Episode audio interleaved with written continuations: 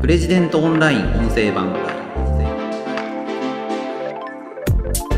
10個のリンゴを3人で公平に分けるにはどうすればいいのか。ひろゆきさんが斬新な答えを披露されています。プレジデントオンライン編集長の星野貴彦です。この番組はプレジデントオンラインの配信記事の周辺情報や解説をお届けしています。今回紹介する記事は10個のリンゴを3人で公平に分けるには有名な思考クイズをひろゆきが解いたら答えが斬新すぎたという記事です。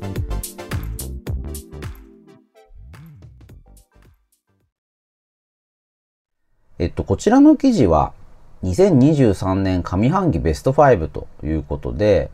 いろいろなジャンルに分けてですね、あのベスト5の記事を公開しているんですけれども、教養雑学部門の1位ということでピックアップさせてもらっています。元々の初公開は2023年の1月4日で、まだ7ヶ月前ということになりますかね。今収録が8月の下旬なので。まあこれがね、あの2023年1月から6月の上半期で、まあ教養雑学というジャンルでは一番読まれた記事だったということなんですね。ひろゆきさん、めちゃめちゃ人気ですよね。僕インターネット始めるのが結構早くて、今42歳なんですけど、中学生の頃はね、インターネット繋いでたんですよね。当時インターネットに繋ぐには、テレ放題っていうですね、深夜に電話料金が固定になるサービスがあって、深夜にしか繋げなかったんですよね。それ以外の時間帯につな繋ぐって言ってもですね、これ電話線で繋いでいたんですね。その電話線をつなぐには、電話をある番号にずっとかけっぱなしにしなければいけないので、ずっと電話料金かかっちゃうわけなんですよ。なので、電話料金が深夜帯だけ固定になるテレ放題っていうサービスがあってですね、これが夜の10時から始まるんですけども、この時間帯しか、あの、インターネットできなかったんですよ。いや懐かしいですね。なんか昼夜逆転生活をね、送ってましたね。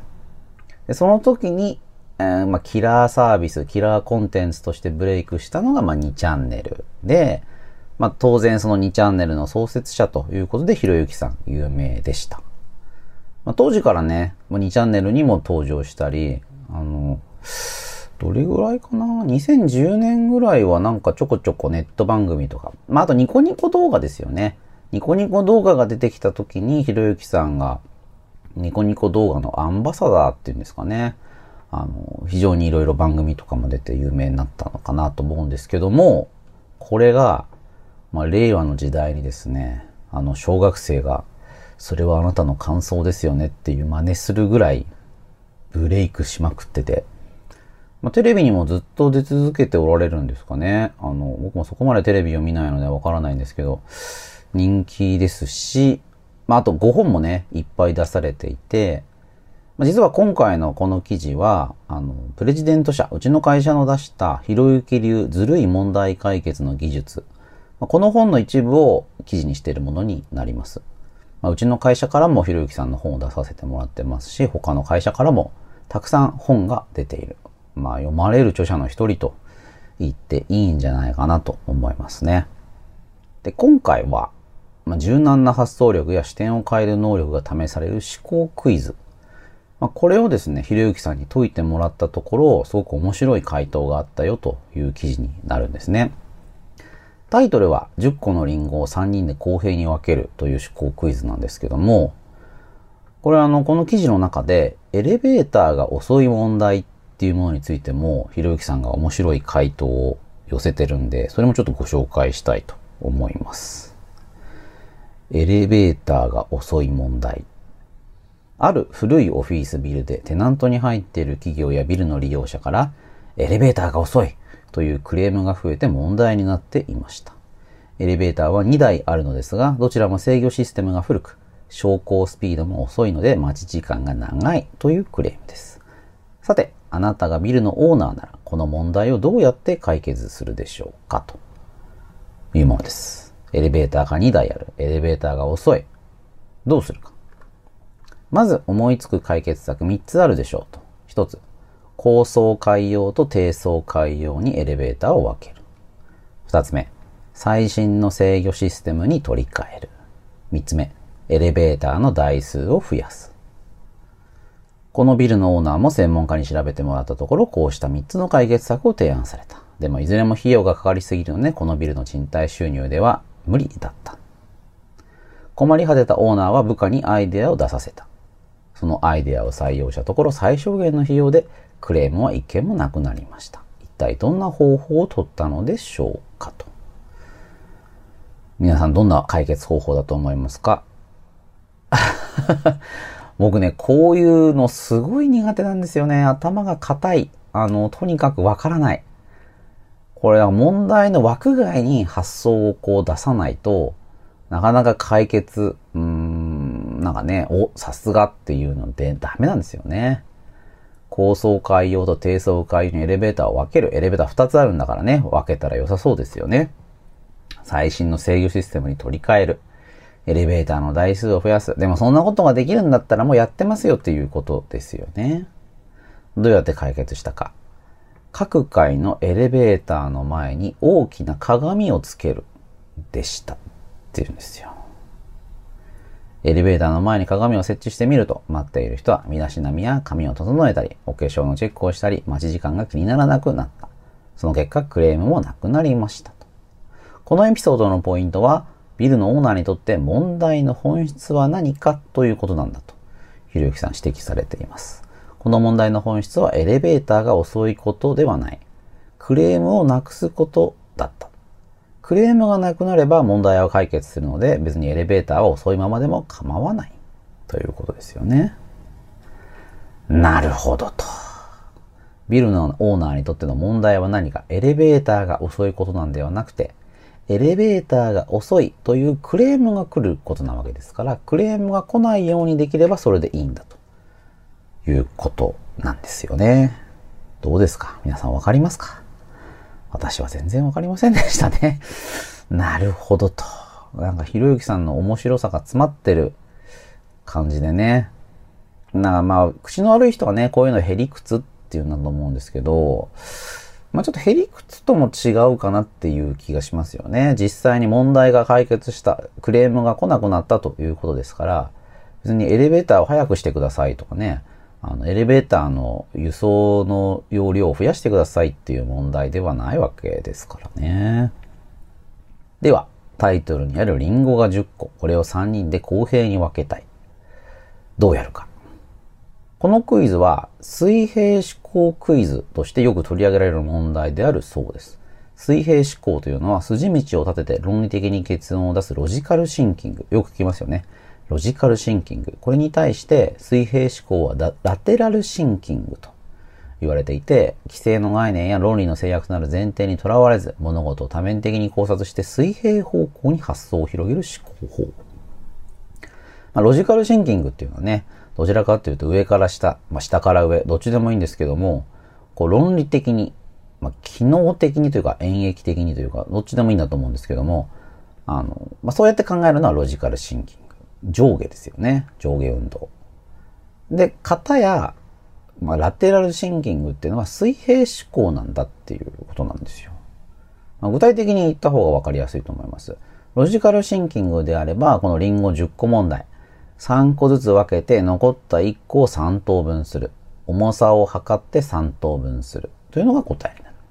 で、またラテラルシンキングだと、10個をミキサーにかけてジュースにして3等分する。という答えをよく見かけるんだと。ジュースにしちゃう。なるほどと。リンゴが10個、3人で公平に分けたい。ジュースにしちゃえば綺麗に3等分にできますよと。うーん。まあでもね、ひろゆきさんこう書いてますね。ジュースにする方法は一見なるほどと思うのですが、僕はこの答えはあまりスッキリしません。そもそもジュースではなく、リンゴを食べたかった人がいたら不満が残ると思うんです。まあそうだよね。僕もそう思いますね。ジュース、リンゴジュースとね、リンゴって違うもんですよね。3個ずつ分けて残った1個を3等分するも平等そうですけれども、1個を3等分するときにぴったり同じ大きさには切れないと思うので、これも不満が出るかもしれません。そこでひろゆきさんが考えた解決方法はこれです。まず、10個のリンゴを3個ずつに分け、残った1個を A さんが3等分して、B さんと C さんがじゃんけんをする。勝った方から3等分のうち1つを取って、残りを A さんが取る。どうですか皆さん。10個のリンゴを3個ずつに分ける。まあ、とりあえずこれでいいですよね、9個。で、残った1個。これを A さんが3等分にする。で、3等分を担当しなかった B さんと C さん。これがじゃんけんをして1つずつ取る。で、3等分にした残りを A さんが取るんだ。切った人以外がじゃんけんをして、勝った人から3等分の中で好きなものを選ぶようにすれば不満が出ないんでしょう。切った人は一番小さいリンゴになるのですが、それに関してはうまく3等分できなかった人の責任だから、文句も言えないよね、という考え方です。でもう一つひろきさん考えてます、やり方。3個ずつ分けて、残った1個を100個ぐらいに細かく切ります。その後3人でじゃんけんをして、残った人から1破片ずつ順番に拾っていく。これなら、切る人の責任も小さくなりますし、だんだん拾っていくうちに大小の差はどうでもよくなる。なので、不平は気にならなくなると思います。なるほど。どうですか？皆さん納得されますかね？まあ、要はこれあの、問題にですね、10個のリンゴを3人で公平に分けたいっていうことになってるわけですよね。で、ひろゆきさんは、社会問題などの解決策を考える際は、みんなが満足する答えというのはない場合が多いので、最初から考えないことが多いんだと書かれています。だこういう公平に分けるっていうね、条件があると、いや、それなかなかそもそも難しいんじゃないっていうことですよね。でただまあ、でもこの問題に答えてくれと言うんだったらこういうやり方がある。まあ、要はこれエレベーターの問題と似ていて、3等分きっちりするんじゃなくて、3等分になったよねっていう、まあ、納得感。まあ、これがあるかどうかということが問題なんじゃないかということですよね。不平不満が出る。それはこれ3等分になってない、均等になってない、誰かが得してるんじゃないかという話になる。これをなくすことがこの10個のリンゴを3人で分けるという問題の本質なんじゃないかということですよね。なるほどと。いろんな人のね、不平不満をどう解決するか。まあ、もっと言えば、いろんな人の人の不平不満っていうところにビジネスチャンスがあるってよく言われますよね。ビジネスっていうのは何か価値を作り出しているわけですし、その価値というのは多くが何か不平や不満、不便、そういったものを解決しているものですよね。そういうものにみんな金を払う、価値を感じる。だからそういう人はね、あの、大儲けできやすいわけですよね。何かアイデアで大儲けしてるっていう人はいろんな人の不平不満不便っていうのを解決してることが多いからですよね。うん、まあそうするとね、それを解決が下手くそな私なんかはなかなか大儲けするのは難しいんだなと、うん、ひろゆきさんってすごいなぁなんて思ってしまいますけれども、うーん、まあだから、実際のね、世の中の、まあこれ社会問題の解決は考えないようにしてるって書かれてましたけれど、実際の世の中の問題解決っていうのも、まあ、こういう、まあ、ラテラル思考、ラテラルシンキングでパパッと解決できるかっていうと、そうでないことが結構多いですよね。要はそういうやり方を変える、やり方を提案すること自体にも反発っていうものがあったり、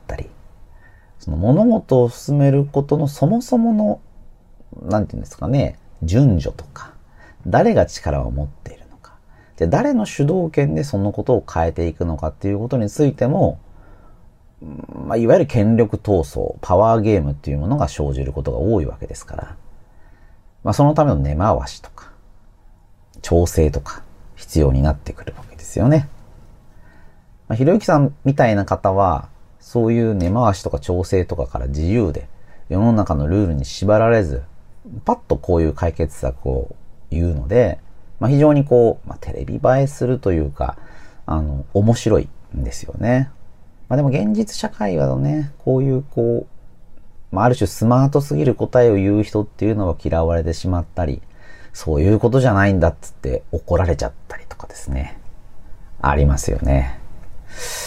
いやー、なかなか難しいなと思いながらも、まあ、ひろゆきさんの人気が出るのもわかる気がしますし、あの、まあ、こちらのね、あの、ひろゆき流ずるい問題解決の技術という本から一部を抜粋して作った記事なので、まあ、この本を読んでいただけると、もっといろんなね、話が展開されていて面白いと思います。うちにもね、この本からいくつか記事を紹介しているので、プレジデントオンラインでもぜひ記事をご覧いただければなと思います。ということで、今回は10個のリンゴを3人で公平に分けるには、有名な思考クイズをひろゆきが解いたら答えが斬新すぎたという記事を紹介しました。この番組では皆さんからのお便りを募集しています。ペンネームお住まいの都道府県を添えてこちらのメールアドレスまでお送りください。podcast アットマークプレジデント .co.jp podcast アットマークプレジデント .co.jp です。また Apple Podcast の概要欄にもお便りフォームのリンクをお知らせしています。それではまた次回お会いしましょう。プレジデントオンライン編集長の星野貴彦でした。